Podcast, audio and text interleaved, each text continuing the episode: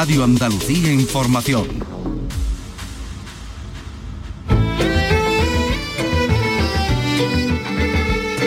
En RAI, Andalucía es cultura. Con Vicky Román.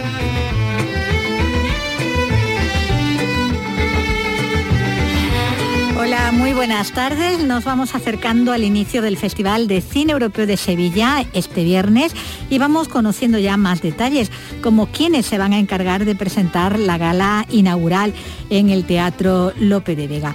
Es algo que se ha revelado este mismo mediodía en un encuentro con las entidades colaboradoras en el que no podía faltar Carlos López. Eh, sus presentadores serán las hermanas y actrices Ingrid García Johnson y, Greta, eh, actrices sevillanas, y él también andaluz, el malagueño eh, Julián Villagrán, en su faceta de músico.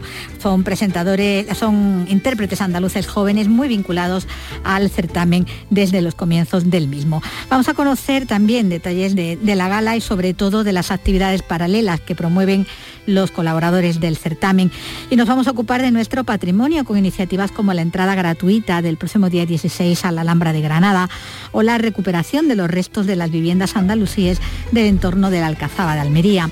Y en nuestro tiempo de libros nos vamos a sumergir en unos relatos llenos de violencia y de sacrificios humanos, los de todos los invisibles y sobre todo las invisibles, niñas, mujeres, pobres o inmigrantes, sacrificadas en el altar del capitalismo y del machismo más salvaje, como lo cuenta el libro de relatos que con ese título, Sacrificios Humanos, nos traerá la escritora ecuatoriana María Fernanda Ampuero, que este fin de semana imparte un taller en una librería sevillana. Y hablaremos también de música y de otras muchas cosas en este espacio que ahora comienza y que realiza Ángel Rodríguez y produce Raimundo Angosto.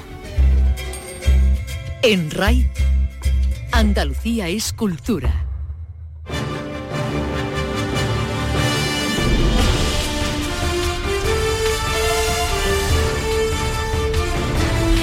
Y como hemos avanzado, las actrices sevillanas Ingrid García Johnson y su hermana Greta van a presentar la gala inaugural del Festival de Cine Europeo de Sevilla que se va a celebrar en el Teatro López de Vega el próximo viernes. No es la única novedad que se ha conocido hoy porque el también actor y músico sevillano Julián Villagrán va a participar en la gala, pero esta vez bueno, pues en esa última faceta, que esa es la menos conocida, la de músico, yo es que ni lo sabía, Carlos, pues que era sí, efectivamente. Hola, ¿qué tal? Muy buena. Hola, ¿qué tal? Muy, bien. Muy buena. Pues sí, con su proyecto musical Asunción, se ha elegido a estos artistas, bueno, porque pertenecen a una generación que se ha criado a la sombra, a la sombra del festival que este año, no lo olvidemos, pues cumple su mayoría de edad, 18 años. Hoy se han anunciado estas novedades también alguna otra novedad que también tiene que ver con una sorpresa musical. Bueno, pues tú has podido hablar con sus protagonistas, como diría Berlanga, con los dirigentes del Imperio Austrohúngaro, ¿no? Por aquello de que aquella palabra que metía en todas sus películas, efectivamente. Sí, primero he hablado con el, con el director del festival, con el director del certamen, con José Luis Cienfuegos, bueno, que me ha hecho, digamos, pues una situación de lugar, así general.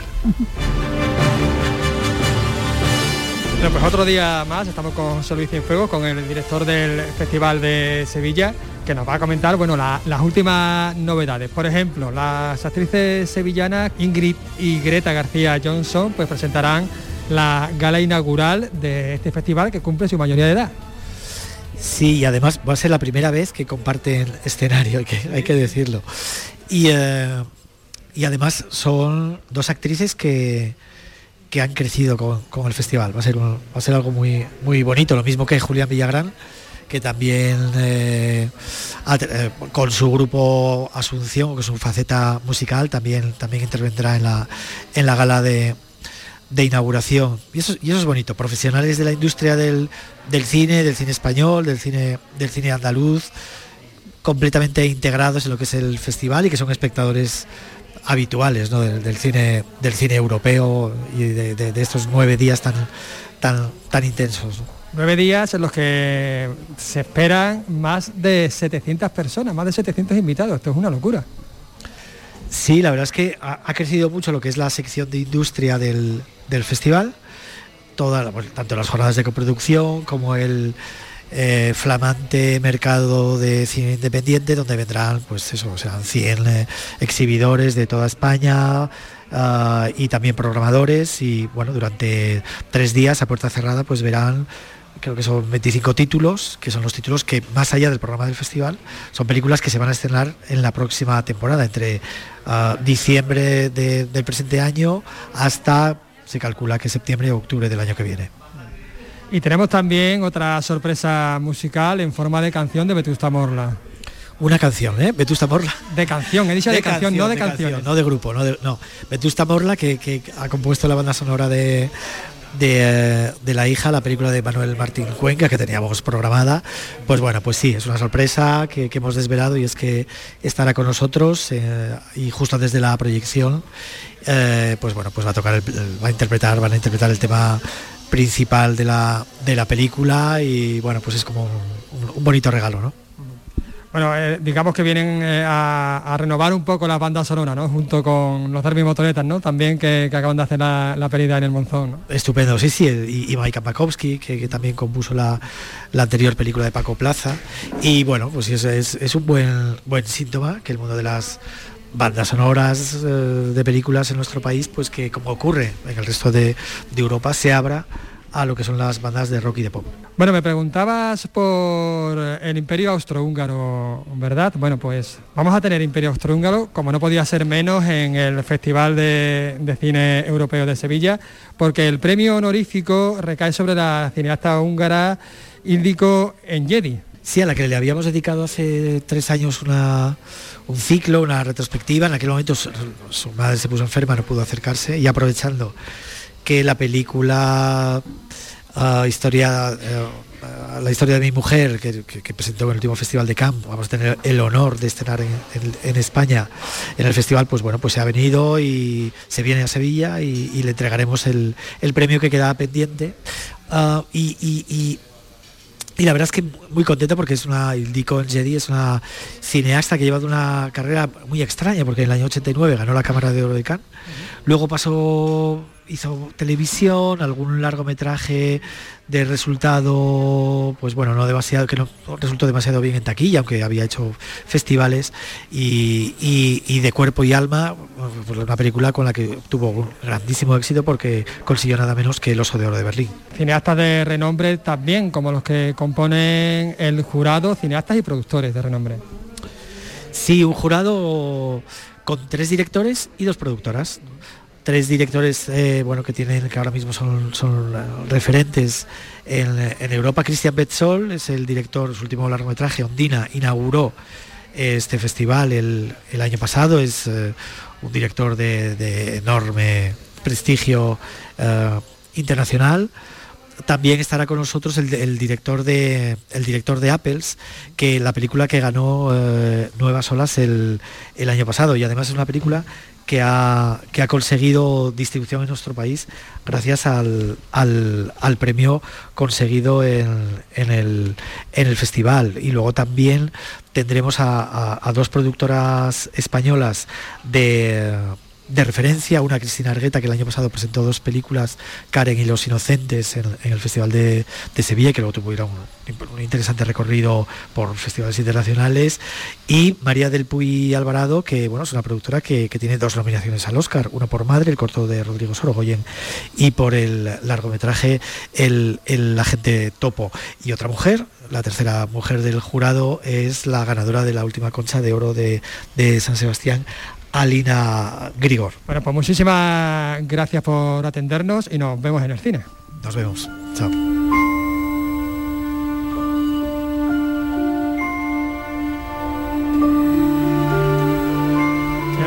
siempre, bueno, todo eso te contaba, pero bueno, había más, ¿no? Porque están las, entidades colaboradoras. Claro, más, entidades colaboradoras, tanto públicas como privadas. Había pues eh, universidades, eh, eh, entidades financieras, empresas, como por ejemplo los, cines nervios, ¿no? Que también colaboran. Por supuesto, la Junta de Andalucía, la Consejería, como no podía ser de, de otra manera, hoy representada en Mar Sánchez Estrella, con la que también he podido hablar. Responsable de Cultura de la Junta de Andalucía, Mar Sánchez Estrella, que también tiene mucho que decir en este festival. Hola, ¿qué hay? Muy buenas tardes y muchas gracias por, por acompañarnos en este pistoletazo de salida de esta 18 edición del Festival de Cine de Sevilla. Un festival que cumple su mayoría de edad, ¿no? Efectivamente, cumple su mayoría de edad y que y que bueno, entre todos hemos ayudado yo creo a que, a que crezca, que se consolide, a que sea un festival de referente del cine, del mejor cine europeo y que efectivamente así es reconocido también en muchos foros, ¿no? tanto en, en Madrid, cuando vas a hablar con el Ministerio, cuando hablas con otros festivales, todos reconocen la buena idea que se tuvo en su momento y lo bien que se ha desarrollado porque hay un tejido festivalero en, Andalucía importante. Está el Festival de Cine de, Sevilla, pero también está el Alcances de Cádiz, el Iberoamericano de Huelva, el Español de Málaga, eh, bueno, en Almería, el de Tabernas. El, de Tarifa con el cine africano, como tú dices, hay muchísimas eh, festivales que lo que hacen es mostrar efectivamente el talento que hay en las distintas disciplinas, sea europea, eh, española, la conexión con Iberoamérica, etcétera pero sobre todo lo que pone en el mapa también es el grandísimo talento que hay andaluz, porque todo está conectado evidentemente con la producción andaluza de cine, ¿no? Y, y la verdad que es un orgullo el poder estar con nosotros, el poderlo verlo crecer, desarrollarse y que cada vez más tengamos pues más administraciones implicadas, patrocinadores, tanto público como privado, ese público que llena las salas, que por fin este año va a poder llenar la sala de nuevo, lo cual va a ser una, una auténtica alegría. Andalucía es tierra de cine. Andalucía es tierra de cine. Muchas gracias. Gracias a ti. Bueno, ahí está esa participación, como decimos, de, la Junta de Andalucía, la Consejería de, eh, Cultura, también eh, del Ayuntamiento Hispalense, ¿no? También del Ayuntamiento Hispalense, en la figura de Antonio Muñoz, que es el responsable de, Cultura del Ayuntamiento, que por cierto ha agradecido a, la Junta su, su apoyo. Sin lugar a duda, sin la colaboración de todos los que estáis ahí representados, esto sería eh, imposible. El festival tiene que crecer e indudablemente en ese crecimiento la parte fundamental es que la ciudad lo perciba, los ciudadanos llenen la sala de cine en las proyecciones, pero también que las, empresas privadas, las instituciones públicas nos ayuden. Y en ese lugar de apoyo y privilegio yo quiero agradecer a la Junta de Andalucía el festival, eh, más allá de las proyecciones y que, y que lo podamos caracterizar como un proyecto de ciudad, eh, es evidente que a la vista del personal, de los profesionales que concita en Sevilla, muestra la salud de la industria cinematográfica andaluza, por supuesto la española, pero sobre todo la andaluza y sevillana. Este año tenemos más producciones andaluzas que nunca, eh, tenemos un título desde Martín Cuenca, Benito Zambrano, eh, Santi Amodeo, Violeta y seguro que me dejo, eh, Gonzalo eh, García Pelayo, o sea que tenemos, digamos, una buena muestra de cine hecho, hecho en Andalucía por, por andaluces y eso está muy bien, ¿no? Yo creo que la cosecha de, de, la programación de este año viene cargada de títulos bastante interesantes. Y también es una muestra inequívoca de la salud que tiene el cine andaluz y sevillano ¿eh? donde siempre hemos tenido actrices, actores, productores, directores, pero yo creo que la diferencia con respecto a otros tiempos es que ahora podemos hablar de una industria eh, cinematográfica, audiovisual de Sevilla, de Sevilla y Andalucía. Eh, por último, permitirme que termine con una anécdota, ¿no? que el otro día yo tengo una sobrina que está estudiando en Escocia, y el otro día cuando un profesor le preguntó que de dónde era, pues dijo que era de Sevilla. Y el profesor le dijo, ah, de Sevilla. Tenéis el mejor festival de cine o de los mejores festivales de cine de Europa, ¿no? O sea que fijaros cómo nuestro oh, festival va creciendo y está muy bien posicionado en el panorama cinematográfico europeo ¿eh? por la línea que lleva desde hace años de un cine eh, nos hace reflexionar, nos hace pensar y un cine que a veces más allá de las plataformas es difícil de que podamos, que podamos disfrutarlo en, la sala, en las salas comerciales. Bueno, pues mira lo que lo que le contaban, ¿no? Desde, fuera, ¿no? Sobre, sobre el festival, festival que bueno que insistimos comienza eh, el viernes eh, con esa gala inaugural en el Teatro López de Vega. Bueno, y el anfitrión también, pues también ha hablado, ¿no? Claro. Efectivamente, ha hablado Carlos Forteza, que es el director del Teatro López de Vega. Bueno, la gala inaugural se celebra en el López de Vega, pues vamos a hablar con su director, ¿no? Con el anfitrión, con Carlos Forteza. Hola, buenas tardes, Carlos. Buenas tardes. Bueno, una vez más, el López de Vega pues acoge la gala inaugural de, este festival que cumple su mayoría de pues sí, yo creo que es una colaboración muy, muy natural y, enaltece un poco lo que es la, cultura de ciudad y ese sentimiento de colaboración y que ya se plasma en la propia temporada de, de Lope de Vega. Hicimos coincidir, eh, bueno, justo a mi llegada en, en febrero del año pasado, que la semana a continuación del Festival de Cine pudiéramos tener la proyección de Gabinete de Doctor Garegari con música original y, con el grupo presente interpretándola de Tundra, eh, que es el día 18 de, noviembre, jueves, justo a continuación del festival, en, un guiño de establecer una primera eh, complicidad entre, entre programaciones estables como la del Lope y el Festival de Música y una complicidad que va a continuar ya de cara eh, el año que viene viene de cara al año que viene, porque de, hecho, bueno, apostáis por nuevos, digamos, públicos, ¿no? Con nuevos grupos, ¿no? Por ejemplo, los Derby Motoreta, Bruto Cachimba, recientemente Califato 3x4, que, bueno, abarrotaron el teatro los dos días de actuación. Estamos felices porque tanto el cierre de temporada que me dio tiempo a reprogramar a mí de las, eh, del curso pasado con, los Derby, que llenaron dos días eh, consecutivos, como la inauguración eh, musical de la temporada con, con Califato 3x4, que también fueron dos veladas memorables con un montón de artistas invitados, yo creo que viene a, confirmar algo que tendría que ser normalidad, que son los grupos, bandas y artistas de, la ciudad deben ocupar por derecho propio su escenario, que es el, escenario de la ciudad, de todos los que vivimos en Sevilla y, sobre todo que es una serie de artistas y, bandas totalmente consolidados. A mí lo que me hubiera gustado es, es programarlos hace cuatro años, cuando eran emergentes o eran promesas, pero eh, ahí me quito mérito, simplemente lo que he hecho es, dar a, esos grupos, ese talento sevillano, un espacio que es su espacio. Y es una línea que se continúa, como veréis en la programación, tanto este año como el, venidero.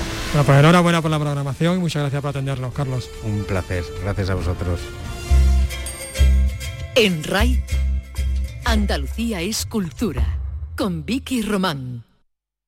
Si te atrae el flamenco, pero siempre te pareció un mundo complicado y difícil de acceder, te invitamos a descubrirlo con Flamenco para no iniciados de una manera sencilla, didáctica y amena. Disfruta de la historia de esta manifestación tan nuestra y conoce a los intérpretes más importantes, los distintos palos, sus características y los hitos más significativos que han conformado el flamenco. En Nocturno, en RAI, Flamenco para no iniciados. Los miércoles desde las 11 de la noche con Lourdes Galvez del Postigo. RAI, Radio Andalucía Información. Síguenos también en Twitter, arroba escultura RAI.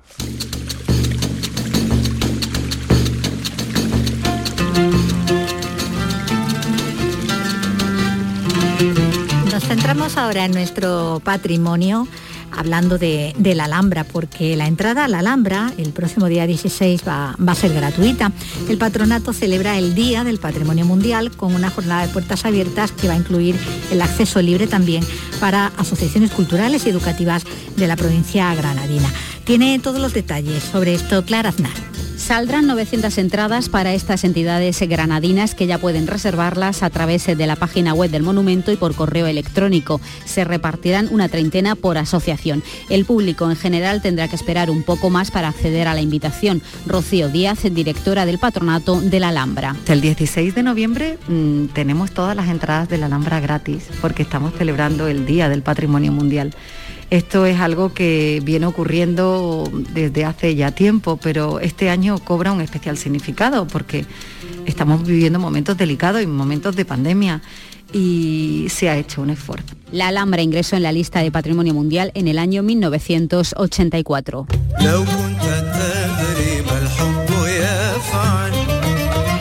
De la Alhambra de, Granada a la Alcazaba de, Almería, porque el Ayuntamiento almeriense quiere recuperar esos restos de las viviendas andalucíes que han sido localizados en el entorno de, de la Alcazaba. Como nos cuenta desde allí, desde Almería, José Antonio Fuentes. La Gerencia de Urbanismo de Almería ha sacado a licitación nuevos trabajos arqueológicos en los restos a los pies de la Alcazaba, en la calle Almanzor. Está previsto que se comience a trabajar en la zona la próxima semana. A lo largo de cinco meses se determinará qué parte de los restos se podrán conservar y poner en valor y qué parte deberán ser de nuevamente sepultados. Ana Martínez La Bella es concejala de urbanismo Lo que pasa es que no podemos determinar cómo tratarlo hasta que no avancemos en esos estudios arqueológicos. Ya se hicieron, se avanzaron, pero eh, se determinaba que había que profundizar en el tema para determinar el futuro uso. La intención del ayuntamiento es integrarlos en el conjunto monumental de la Alcazaba.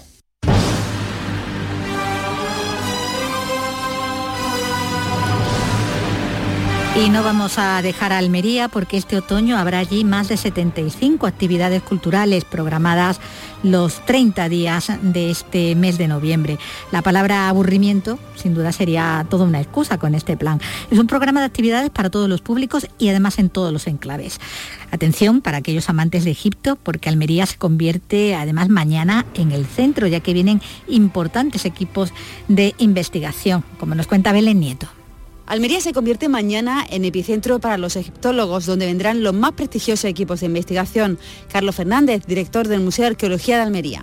Tenemos conferencia ligada a la exposición que inauguraremos mañana, en la que van a pasar por el Museo de Almería los más importantes, bueno, todos los egiptólogos que tenemos en nuestro país, los principales equipos de arqueología, van a venir a presentar sus trabajos, su investigación. En total se han programado en todo el mes de noviembre en Almería más de 75 actividades, desde talleres, exposiciones, cuentacuentos, filmoteca. Habrá actividades todos los días. Un dato, la Alcazaba ha sido más visitada en este mes de octubre que en el mismo mes de 2019, cuando todavía no había llegado la pandemia.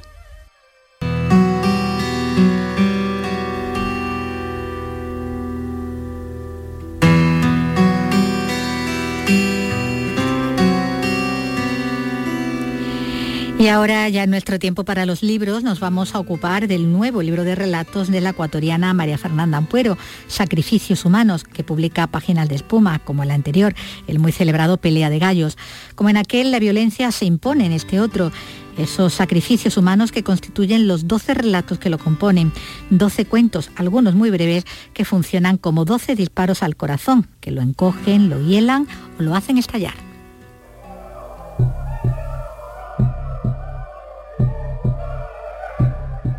Hola María Fernanda, ¿qué tal? Muy buenas tardes. Hola, ¿qué tal? ¿Cómo estás? Gracias por la invitación.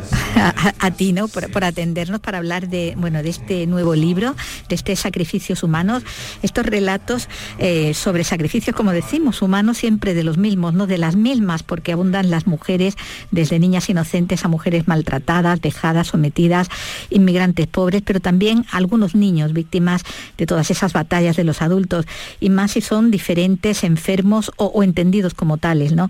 Esa es la, carne que va al sacrificio, ¿no? Sí, para mí sí, este... Mm, bueno, yo he recogido un poco la, mm, todas las ideas de sacrificios humanos que, que, nos, que venimos acarreando, ¿no? Los, los, sobre todo los latinoamericanos, pero también eh, todos los que venimos de una cultura greco-latina, ¿no? Que pues abundan las personas que van a ser sacrificadas a, los dioses, o en el caso de América Latina para las cosechas, para calmar los volcanes, eh, los sacrificios que están en la Biblia, ¿no? Entonces se me ocurrió pensar cuáles son los sacrificios humanos contemporáneos. Y por supuesto, el primero o la primera idea que me vino a la cabeza es el inmigrante, porque es eh, alguien que en su país tuvo una conversación con su familia y les dijo yo me voy, ¿no? Que es un poco como caminar hacia esa pila o hacia esa mesa de sacrificios, porque claro, mm, tú lo, te imaginarás muy bien que entrar al país es apenas, que eso ya es un, un cuento de terror, pero es apenas el principio del proceso de sacrificar eh, tu vida en aras de que tu familia viva mejor, ¿no? O, sobreviva. Sí, porque lo que se sacrifica en pos del capitalismo y el heteropatriarcado es el mejor cordero de cada familia, ¿no? Sí, el mejor cordero de cada familia. También el amor romántico eh, nos enseñan que requiere de sacrificios, ¿no? Esa, esa, esa cita, esa del amor todo lo acepta, el amor todo lo aguanta, pues no, no, pues no. O sea, creerse eso significa que tu marido puede llegar eh, ebrio y, golpearte o forzarte a tener sexo con él y llegar hasta las últimas consecuencias, como hemos visto en los últimos días, de descuartizarte, es decir, de creer que tu vida vale menos porque bueno, como decías un poco al principio, ¿no? Las sociedades todas desde, desde siempre se construyen y avanzan sobre todas esas víctimas, ¿no? Que se va dejando en el camino, los que no importan, ¿no? De hecho tú y yo, que, que, bueno, creo, este estoy casi convencida de que somos gente consciente, mm, lo, lo digo porque las preguntas que me estás haciendo, y yo que soy una persona que, que creo, creo que constantemente estoy con la conciencia de, de los demás, de no aplastar a nadie, de vivir, ¿sabes? Sin, sin que mis zapatos aplasten cabezas. Por supuesto que, que lo hago, es decir, la ropa que estoy usando en este momento eh, o el café que estoy bebiéndome en este momento eh, se ha hecho y se ha cultivado en condiciones de explotación. Hay quien se ha sacrificado. podemos echar balones fuera, exacto. Exacto, gente que se ha sacrificado para que tú y yo podamos comprar un pantalón eh, en 10 euros. ¿Sabes? Entonces, eh, también allí hay una cosa de, eh, digamos que todos nos hemos construido sobre un, sobre un subterráneo de gente que no importa. Hay un cuento de terror de esos que, una niña cree que su madre no tiene para contar hasta, hasta que lo hace, ¿no? Está ese de las mujeres que como ella sucumben al que silba, ¿no? El hombre que las aparta de sus sueños de independencia, de libertad, que no deja que, el cuento acabe donde debía, ¿no? En un matriarcado alegre y complicado. Sí, ese cuento, bueno, ese cuento está dedicado a mi madre, aunque no lo diga ahí claramente pero tiene mucho, mucho, muchísimo de su, de su vida, de su, de, su, de sus experiencias, de, su, de sus amores y desamores. Y, y otra vez, ¿no? Vamos al, al, tema del amor romántico y al tema de eh, el matrimonio es para siempre y no te separes por los hijos y eh, qué va a decir la sociedad de ti que eres una divorciada y entonces claro el que silba es un es un es un símbolo porque es una leyenda una leyenda de la costa ecuatoriana de donde es mi madre de eh, un ser que silba y se lleva a las mujeres el que silba es el que la seduce, ¿no? Es el hombre por el que dejan pues eh, muchos de esos proyectos, ¿no? Se quedan ahí suspendido. Bueno, decíamos antes, ¿no? Desde la inmigración, las mujeres desesperadas somos la carne de la molienda, ¿no? Dice, las inmigrantes además somos el hueso que trituran para que coman los animales, el, cartílago del mundo, el puro cartílago, ¿no? Sí, bueno, yo como sabes fui inmigrante indocumentada cuando llegué a España en el 2005. Eh, la historia no es exactamente autobiográfica, el primer cuento del libro, pero tiene mucho que ver con las experiencias que yo conocí de gente, de mujeres, bueno, las mujeres vinieron en un, en un primer, eh, vamos a llamarlo viaje de exploración. No, las mujeres ecuatorianas, sobre todo que es la, las historias que yo más conozco, vinieron porque había mucho trabajo de cuidados, de limpieza, de, de cuidar niños, de, de limpiar portales, de, etcétera. Y como que era mucho más fácil entre comillas, trabajar sin documentos porque era un ambiente íntimo. ¿No? Entonces era eh, había mucha muy poca exposición a la, a la calle, a la policía. Eran sobre todo internas, hubo ahí un montón de casos de esclavitud o cuasi esclavitud. Bueno, y eh, para mí era muy importante y muy interesante hablar de esto, pero también, también hablar del presente, hablar de cómo el ascenso de la extrema derecha que hemos permitido, sobre todo en algunas comunidades autónomas más que en otras, pero que repercute en todo el país, eh, se convierte en un discurso de odio que se va filtrando en la gente casi sin que te des cuenta. se me ocurrió crear un asesino en serie de inmigrantes que repitiera al momento de asesinar las consignas que nos endilgan a los inmigrantes. Nos roban el trabajo, ensucian la sangre, eh, vienen a aprovecharse de nosotros, de la sanidad, etcétera. O sea, me interesaba crear un monstruo, eh, porque como sabes, los monstruos siempre responden a los miedos sociales. Pues me interesaba en ese momento hacer un monstruo que fuera como subirle el volumen a los discursos xenófobos de la extrema derecha. Y ahí es donde recala ¿no? esa, esa protagonista de, ese primer relato, esa mujeres inmigrantes en papeles eh, que quisiera escribir, que lo que ha llegado es a escribir, ¿no? Y se ve obligada a escribir la historia de, ese hombre, la historia de lo que le está rodeando, ¿no? Al fin de cuentas, y que un poco eh, en ella se reivindican pues todas esas mujeres eh, desaparecidas o las que han hecho desaparecer, ¿no? Sí, de hecho, de hecho, fíjate, los nombres de las mujeres que aparecen en el relato son eh, nombres reales de mujeres inmigrantes que, según en la página de la policía de personas desaparecidas, están, no, no se sabe dónde están, están desaparecidas. Entonces, eh, para mí era muy importante, yo me hago esta pregunta, ¿no? ¿Quién busca a esta mujer? ¿Qué familia hace a la presión para que se encuentre a esta mujer? ¿Cómo es posible que a pocos kilómetros donde estamos tú y yo haya un lugar, un prostíbulo donde haya mujeres en esclavitud, ¿no? En esclavitud sexual, que es pues no me lo imagino, pero pero pero debe ser una cosa casi preferir morir, ¿no?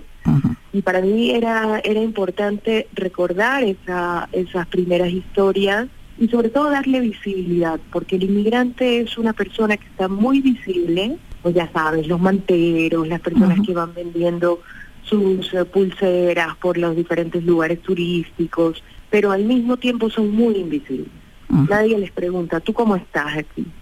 ¿Qué, ¿Qué, tal vives? ¿Qué, ¿Cómo te puedo ayudar? Son historias de, violencia, estos relatos, violencia en las palabras eh, cuando hablan, ¿no? Los personajes, pero también violencia en las acciones y en el modo de contarlas, ¿no? Está la violencia en el fondo y, en la forma, con un lenguaje bueno, que es una prácticamente una seña de identidad tuya, ¿no? Tan directo, tan lleno de fuerza, enriquecido además por ese léxico, ¿no? propio, ¿no? De, de, de tu origen también, ¿no? Sí, para mí es muy importante el lenguaje, gracias por preguntarlo para mí es muy importante el lenguaje en el que se cuentan estas historias, porque por supuesto eh, otro tipo de lenguaje o un descuido de mi parte en relación al lenguaje sería, eh, bueno, un boicot completo a la historia, porque sería mm, muy sensacionalista o sería ridículo o sería, mm, bueno, de una manera en la que sería imposible leer unas historias tan dolorosas,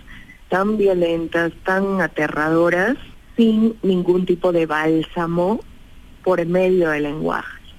Entonces yo yo cuento cosas atroces, lo sé, sé es la, de hecho es mi búsqueda, contar la crueldad de unos contra otros, pero con haciendo literatura que es justamente hacer que el lenguaje, que es una cosa que estamos usando tú y yo en este momento, sea una cosa nueva, sea una cosa distinta y comunique de una manera distinta que el que el, que el alfabeto, que digamos que el diccionario, ¿no? Es, es como la poesía, usar las palabras, las que usamos todos los días para crear una cosa diferente, una experiencia diferente. Bueno, tenemos relatos, incluso uno construido solo con un diálogo, ¿no? Con esas voces de una pareja, matrimonio, con ese cruce de reproches, de, insultos, de desconfianza, discutiendo perdidos en un parking, en un parqueadero, donde van descendiendo niveles, bajando a su propio infierno al encuentro de, bueno, de sus demonios, ¿no? Sí, fue difícil ese cuento, porque yo no, yo no suelo usar grandes diálogos, como, como te habrás dado cuenta. Eh, y entonces me impuse como un reto personal, como un reto de autora, que, eh, que haya un cuento en el que solo hablen las personas, donde no haya absolutamente ningún tipo de, de interferencia del, del, narrador o la narradora, eh, ni omnisciente, ni, ¿sabes? ni primera persona, ni nada, que solo sean los personajes los que te cuenten la historia. Y entonces, bueno, empecé, fue muy difícil porque, como te digo, para mí elegir a mí los a veces los diálogos me arruinan las historias porque me parecen muy impostados. Pues huir al lugar común, huir a decir demasiado, huir a decir muy poco, ¿no? Que el lector se pierda y no sepa porque claro, además este, sabes que es una pareja, pero no dices él, ella, como si fuera una obra de teatro, ¿no? Entonces, claro, para mí era muy difícil eso y eh, luego había una cosa importantísima en, en ese cuento, que es que son esa pareja de sacrificados eh, haciéndole un homenaje al Minotauro, a la casa exterior de Borges. En el laberinto. Ajá, y el laberinto exactamente, del que, del que no se sale, porque, porque en el centro del laberinto está el Minotauro. Y entonces muchas parejas, para mí, tienen esta conversación laberíntica todo el tiempo en la que... Em, es un bucle. y en la que los silencios importan tanto como lo que se dice. Sí, tus protagonistas y, narradoras, porque casi todos los cuentos están en primera persona, a veces incluso del plural, y son en su mayoría voces femeninas, eh, tampoco ellas mismas escapan a, ejercer la violencia, porque hay niñas y adolescentes aquí crueles, perversas, incluso necrófilas, ¿no? Productos también del abandono, de la indiferencia o del entorno hostil y miserable, pero que también ejercen eh, su dosis de violencia, ¿no? Bueno, porque a mí no me interesa, digamos, lo de ser pasivo como de la víctima me, me interesa poco, quizás en pelea de gallos mm, me interesa un poco más, dejar muy claro como la diferencia entre víctima y victimario, pero en verdad, si revisamos nuestras historias, todas y todos somos las dos cosas claro. en nuestra historia de vida. Y entonces, y a veces paralelamente, que es una cosa súper interesante de pensar, ¿eh? eh, el que más daño te hace, el que, el que más daño te puede hacer es el que más cerca de ti has permitido estar. Estar, claro. Una cosa muy importante. Entonces, por supuesto, yo hay mucho de este libro que es desde la venganza. La venganza es un la venganza es un gran sentimiento para para usarlo en la literatura. Y el cuento al que te refieres es un cuento que yo intenté que sea apocalíptico, ¿no? El apocalipsis es una historia muy violenta y de mucha venganza. Eh, y, me gustaba que esa venganza la ejercieran ¿sabes esto de bienaventurados los que sufren porque ellos no sé qué? Bueno, no sé si están bienaventurados, ¿no? Y entonces me gustaba que estas chicas outsiders, estas chicas rechazadas por la sociedad por ser feas, se revelaran, ¿no? sí, sí, sí, sí, como Carrie, la, la gran, ¿sabes? La gran, el gran libro de Stephen King que Brian De Palma convirtió en algo inolvidable, ¿no? Pues, pues igual. ah, bueno, pues tú me haces bullying, pues ahora verás. a cerrar esta y, se desata se desata el apocalipsis. Bueno como tú decías ¿no? bueno se revelan no como decimos pero también hay algunas sometidas no incapaces de levantar el pie que las oprime eh, sobre todo si ya no son niñas si no son jóvenes como esa sirvienta no que vemos esclava del hijo rico que ella ha criado ese niño dios al que puede justificar hasta en el crimen no tal es la, la alienación no bueno son son relatos que constituyen pues cuentos de terror, auténticos cuentos de terror, como vemos, sobre cuestiones muchas veces cotidianas, ordinarias, casi imperceptibles para muchos, eh, por ser quienes son las víctimas, ¿no? y por todo eso que decimos de la indiferencia de los que no están eh, en ese nivel o se sienten por encima. Pero también hay mucho elemento fantástico, incluso sobrenatural, con muertos capaces de vengarse, de vengar a otros, ¿no? Como, como bueno, en el que había, habría el libro que, que nos da la pista de lo que vamos a encontrar entre todos estos sacrificios humanos de, como decíamos, los marginales los diferentes, los invisibles, ya sea un inmigrante sin papeles, a una niña gorda o, unos niños también diferentes, ¿no? Porque también están los niños mm, enfermos, ¿no? A los que no, a los que se quiere apartar, ¿no? O, a los que se considera enfermos, ¿no? Los niños de ala de ángel o de mariposa, ¿no? Sí, a mí me a mí me obsesiona la, la quién quién ha creado la diferencia. O sea, quién ha decidido hasta este punto ¿no? Eres normal. ¿Quién ha creado esa frontera? A mí me interesa mucho eso, ¿no? Entonces, las hay de todo tipo de diferencias. Hay diferencias físicas tan simples como tener 10 kilos más. Claro. Que hace la diferencia entre estar de un lado y estar de otro. Pero también está esa frontera entre eh, lo que entiendes y no entiendes, o sea, las diferencias cognitivas, las diferencias físicas, de, de tener algún tipo de, de mm, alguna malformación, como en el último cuento, que hay un niño hidrocefálico, ¿no? Pero también, y que son considerados freaks, pero también un niño cuyas inclinaciones sexuales entendemos, mm, son distintas. el niño de alas de mariposa que decíamos. Sí, exacto. y entonces eh, para mí era muy importante, sobre todo porque fíjate, yo en los últimos tiempos estoy muy eh, dolida con el movimiento más importante de mi vida que fue el feminismo, es el feminismo. Porque mm, cada vez se oyen más fuertes las voces de las eh, personas transfóbicas y realmente creo que si el feminismo lucha por eh, quitar las diferencias, hacer hincapié en las diferencias de las personas trans, de las mujeres trans, es muy doloroso para mí. Entonces ese último cuento tiene un guiño hacia, hacia las personas trans, hacia, hacia su importancia en la sociedad, importancia en mi sociedad, digamos, ideal. Y, y, sí, para mí es súper interesante eso. ¿Quién marca esa frontera? ¿Quién marca la frontera del canon de belleza? Bueno, pues ese es el último relato ¿no? al que estamos haciendo referencia, construido además todo con frases introducidas por un verbo eh, en infinitivo. Así se construye todo, todo el relato. Eh, por cierto, bueno, María Fernanda, eh, este fin de semana vas a estar por aquí por Andalucía, en Sevilla, vas a impartir un taller de escritura, ¿no? En una librería. Sí, apúntense.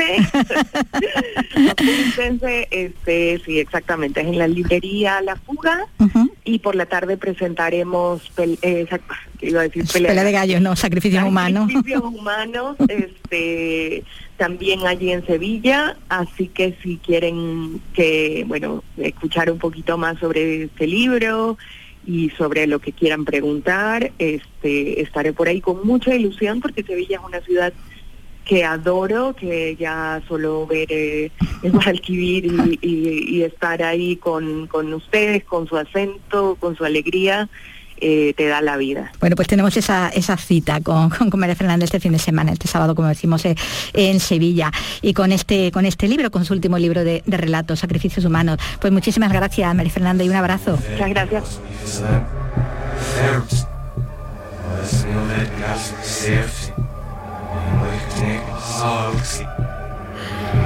Bueno, pues seguimos hablando de libros, de libros y también de música, porque esta misma tarde se presenta El Chavea del Gualmedina.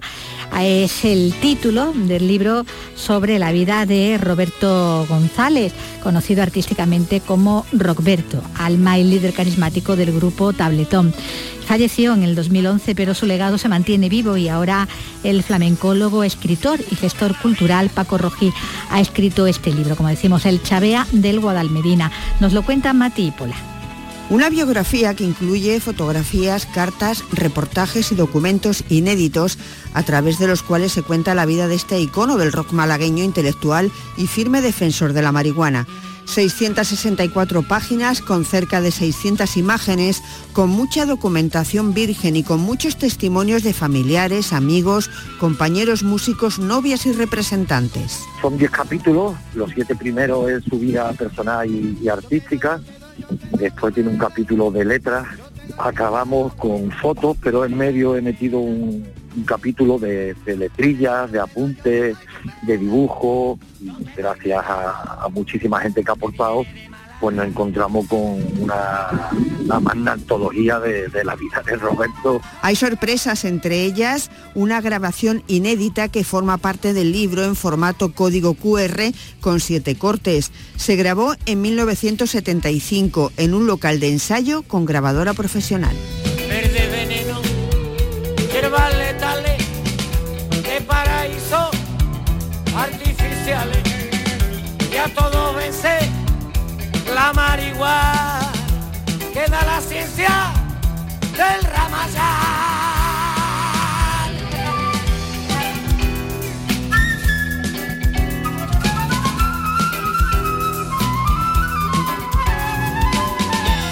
Marihuana, verde neumónica, cannabis indica y babilónica, abre el sésamo de la bueno, es ese, libro, como decimos, recordando a, Roberto, este libro El Chavea del Guadalmedina, y tenemos que hablar de más libros y además relacionados en este caso hasta con, la gastronomía. Y es que el ciclo Otoño Cultural Iberoamericano de Huelva celebra hoy en el Foro Iberoamericano de la Rábida una nueva edición de la Cata de Libros Vino y Jabugo. Nos lo cuenta Sebastián Forero. desde las 11 de la mañana se celebra esta original iniciativa que une la literatura con la gastronomía onubense. La parte literaria de la cata incluye la presentación de la colección de narrativas iberoamericanas Iberletras, con sus ocho primeras obras que corresponden a escritores de Argentina, Colombia, Cuba, España, México y Uruguay. Su edición estará a cargo de la editorial Contexto de Argentina y de la Asociación Cultural Iberoamericana de España. La cata de vino está dirigida por Manuel Infante, el presidente de la denominación de origen protegida Condado de Huelva y el corte y degustación del jamón de Jabugo están siendo dirigidos por la denominación de origen protegida Jabugo.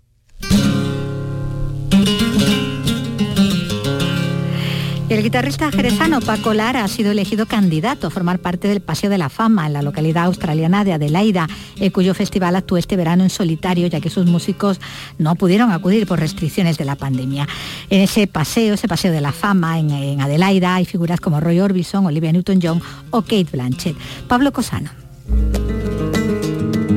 Se trata del bulevar de acceso al Teatro de Adelaida, en el que cada año, desde 1973, se colocan tres nuevas estrellas. Se eligen por votación popular entre los mejores artistas que han participado en el Festival de Música, Cine y Teatro en esta localidad de Australia Meridional, la quinta en población del país. El tocaor jerezano Paco Lara, que reside en Australia desde hace años, había colgado el cartel de completo para su recital, cuando por las restricciones del coronavirus se encontró sin sus músicos. El festival le agradece con esta nominación su valentía y talento. Decidí hacer el concierto solo, 90 minutos de guitarra en solitario. Y bueno, nadie devolvió los tickets, todo el mundo se quedó conforme con ver el concierto de guitarra en solitario, sin mi pianista, sin mi percusionista, sin segunda guitarra, sin baile, nada más. Nada, muy contento, muy contento. Y sobre todo por el flamenco, ¿no? De que nominen a un artista de flamenco de, España, que creo que soy el único de, España que está nominado en esto, ¿no? Pues la verdad que, es un orgullo, ¿no? Para mí, la verdad. Y bueno, que los que quieran votar, pues que voten. Yo encantado. Las votaciones están abiertas en la web del Festival de Adelaida. Si consigue los apoyos, su nombre, en letras doradas, estará junto a otros referentes de la cultura popular como Olivia Newton-John, Roy Orbison, Hugo Weaving o Kate Blanchett, que pasaron por Adelaida. Paco Lara ya un habitual en la programación cultural australiana. Este verano se estrenó también en la Opera House de Sydney, uno de los templos mundiales de la música.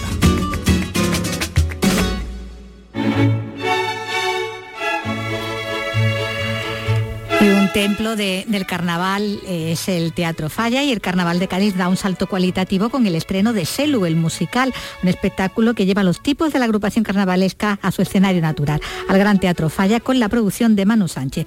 Salud Botaro. El musical se ha presentado a lo grande en el teatro donde el 28 de noviembre volverán a cobrar vida el enterao, la maruja, el borracho o el titi de Cai. Un orgullo para José Luis García Cosío.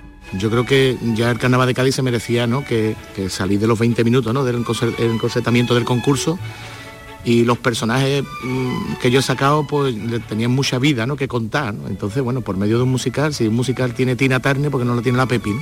Un musical de la productora 16 escalones de Manu Sánchez, que a su juicio eleva el carnaval a la categoría de género teatral. La esencia del celo está ahí. Él fue quien descubrió esa beta de, de ser el Stalinnaski de Cádiz. Ya quisiera Stalinnaski haber comido chicharrones y tortita de camarones.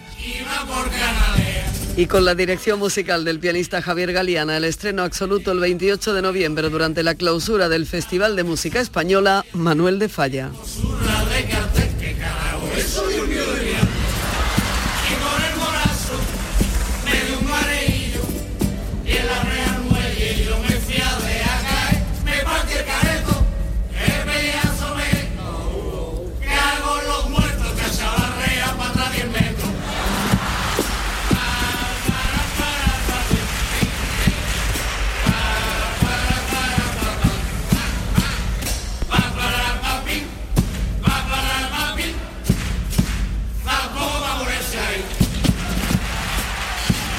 En RAI, Andalucía es cultura. Estar contigo es como tocar el cielo con las manos, con el sol de un primer día de verano, como en un cuento estar contigo, estar contigo desvelando uno por uno. Bueno, y con música diferente, la del carnaval de, el de Cádiz tan animada, vamos a terminar con la música del cantante Alex Ubago, que celebra sus 20 años de carrera preparando un álbum de algunos de sus éxitos musicales, cantando con 17 artistas y grupos de todo el mundo. Pues este miércoles se encuentra de promoción en Málaga y ha estado charlando con nuestro compañero Eduardo Ramos.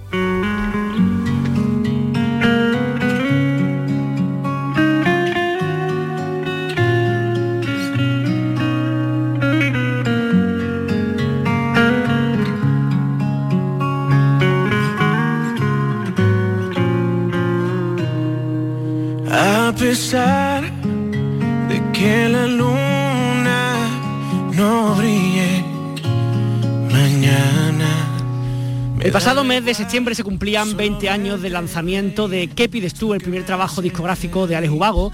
El artista está celebrando este aniversario especial, revisitando y reescribiendo, si podemos decir, algunos de estos éxitos y canciones que le marcaron tanto a nivel personal como profesional. El primer aperitivo que hemos podido disfrutar en este proyecto es este tema, Gritos de Esperanza, y tenemos la suerte de tener en directo en los estudios a Alex. ¿Qué tal? Buenas tardes. Hola Eduardo, encantado de saludarte. Gracias por conectar, conectar con nosotros. Oye, cuando uno escucha temas y se da cuenta que lleva ya 20 años en la música, imagino una parte, bueno, se siente uno un poquito más mayor, pero también es como un orgullo decir, joder, después de todo sigo 20 años aquí trabajando y sigo haciendo música, ¿no? Sí, sí, sí, sí, desde luego, desde luego que eh, es, un- es una mezcla de sensaciones. La verdad que sobre todo estoy muy contento y muy agradecido, muy agradecido con el público primero y con, con mucha gente que eh, gracias a la cual eh, he podido llegar hasta aquí, ¿no? Pero es un, yo creo que es un regalo, es un privilegio eh, poder dedicarme a la música, siempre lo ha sido, y poder seguir haciendo esto que es lo que más me gusta 20 años después, pues una alegría gigante. sí, sí. Oye, cuéntanos un poquito cuál es el proyecto que tienes en curso, vas a hacer un disco, cuéntanos lo que se pueda contar de él, porque hay algunas cosas que no se puede contar Sí. todavía, ¿no? Eh, sí, bueno, el, el disco está ya terminado eh, y ahora estamos empezando poco a poco a compartirlo, ¿no? Ha salido este primer adelanto, que es este, esta mítica A Gritos de Esperanza que estaba incluida en mi primer disco, eh, que la he regrabado con, con Jesús Navarro de, de Rake, del grupo mexicano Rake. Y bueno, básicamente el, concepto del disco es, es un remake de mis canciones más importantes. He regrabado una colección de 18 canciones de toda mi trayectoria eh, y las he regrabado en colaboración con otros artistas, amigos, compañeros, artistas eh, tanto de España como de América, de diferentes países, con los cuales pues he llevado estas canciones a, a un, a un nuevo lugar, ¿no? Oye, que imaginamos que el hecho de que eh, este integrante de la banda Rex sea uno de los primeros que te colabora contigo mm, tiene que ver mucho con la aceptación que tiene tu música en México, entre otros países de América Latina, ¿no? Sí, efectivamente. La, la verdad que México eh, se ha convertido en probablemente el, el- el país, bueno, probablemente no, esto, esto ya es que ahora con, con las aplicaciones que hay ahora eh, para las plataformas digitales como Spotify, Ujú. Apple Music, este tipo de plataformas, ya nos permiten ver de dónde nos escucha la gente. Claro, ah, claro. Eh, y entonces México se ha convertido en el país del mundo donde más gente escucha mis canciones. También supongo que por una cuestión de tamaño, porque son, son países muy grandes, hay mucha gente ahí. Pero sí es verdad que es un, en, en general Latinoamérica y en concreto México, eh, pues es un, un territorio que, que me da mucho cariño y, y que se ha convertido en un mercado muy, muy importante para mí, ¿no? Y efectivamente pues también hay un par de, de artistas, eh, digamos, de exponentes de, de esta tierra en el disco, entre ellos Jesús, que tanto él bueno, como, como Rake, digamos, su, su grupo es para mí uno de los de los grupos, bueno, para mí subjetiva y objetivamente es uno de los grupos más grandes de allí, de, de música pop, digamos, del estilo de música más cercana a lo que yo hago. Y la verdad es que ha sido, ha sido un regalo poder, poder contar con él, ¿no? Mm. ¿Te puedo preguntar por algún nombre más que podamos ir desvelando de tu disco o no, es buena- no es buena pregunta? Pues mira, eh, eh, tú me puedes preguntar lo que quieras. Yo te responderé lo que pueda, ¿no?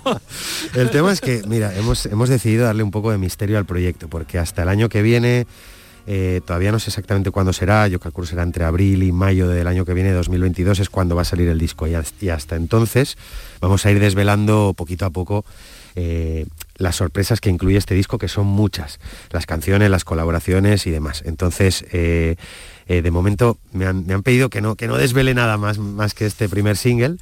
Sí te puedo contar que, mm, por ejemplo, que hay una colaboración muy especial eh, que es con mi madre. O sea, en, en el, en el álbum hay 17 colaboraciones con artistas conocidos, digamos, y la colaboración número 18 es con mi madre. Qué bonito. Que esa sí te la puedo contar. Qué bonito. Eh, que bueno, mi madre eh, le ha, le ha gustado cantar desde siempre, ella pues eh, digamos que compartimos esa pasión por la música desde siempre y era una cuenta pendiente que tenía desde hace tiempo el grabar algo con ella y he grabado con ella una canción muy especial que también te voy a, te voy a dejar con las ganas de saber cuál es, pero es una canción muy muy especial y, la verdad es que ha sido un puntazo poder contar también con ella en el, en el disco.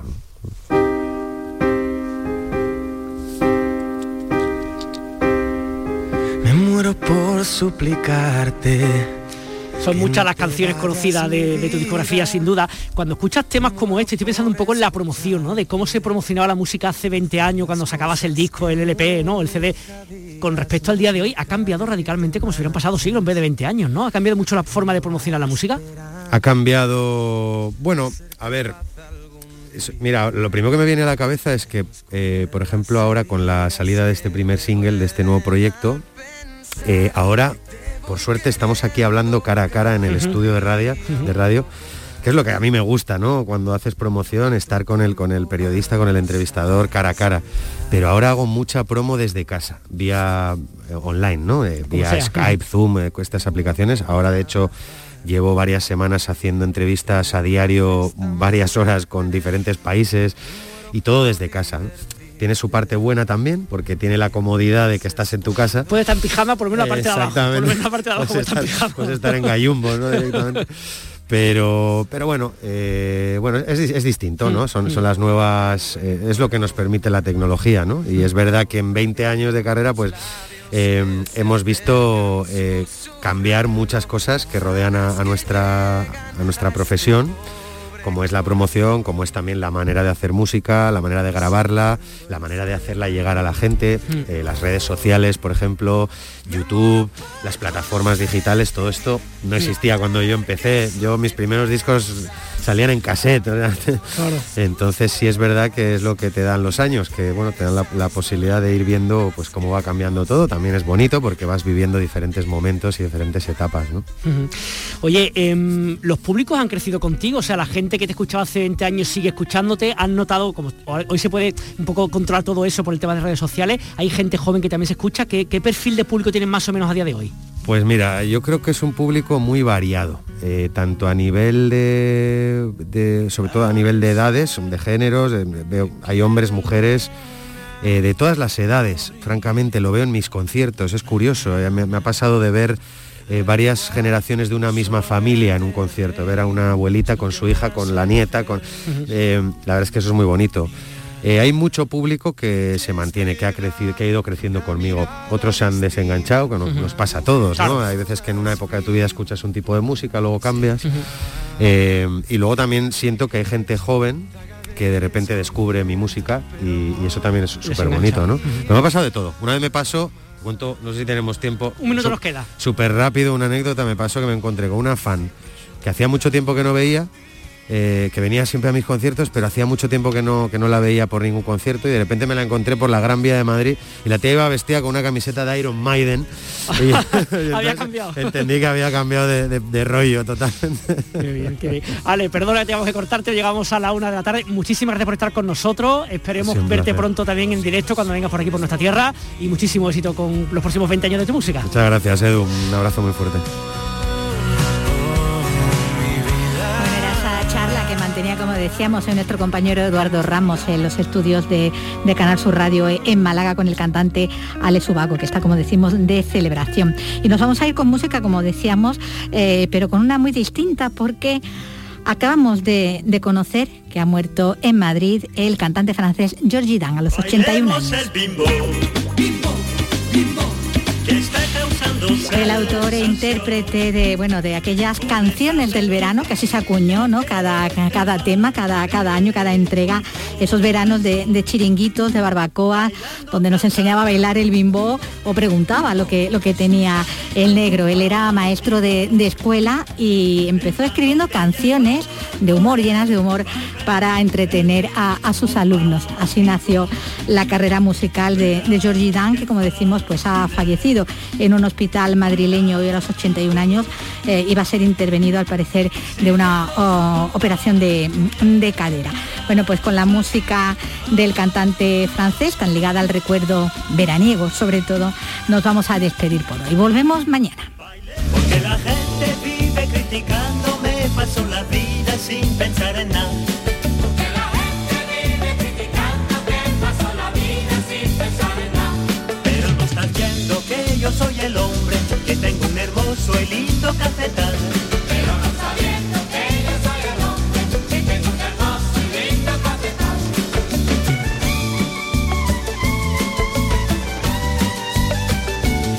Nada me importa que la gente diga que no tengo plata, que no tengo nada.